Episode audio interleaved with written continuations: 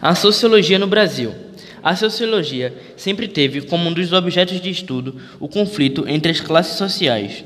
Na América Latina, por exemplo, a sociologia do início do século XX sofreu intensas influências das teorias marxistas, na medida em que suas preocupações passaram a ser o subdesenvolvimento dos países latinos.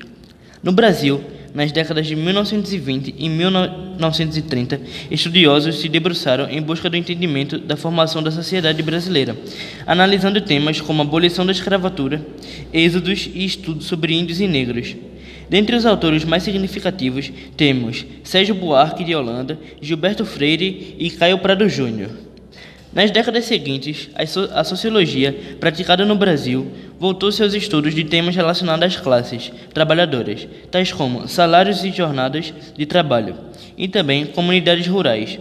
Na década de 1960, a sociologia passou a se preocupar com o processo de industrialização do país, nas questões de reforma agrária e movimentos sociais na cidade e no campo, a partir de 1964, o trabalho dos sociólogos se voltou para os problemas socioeconômicos e políticos brasileiros, originados pela tensão de se viver no regime militar ou ditadura militar, que foi no Brasil de 1964 a 1985.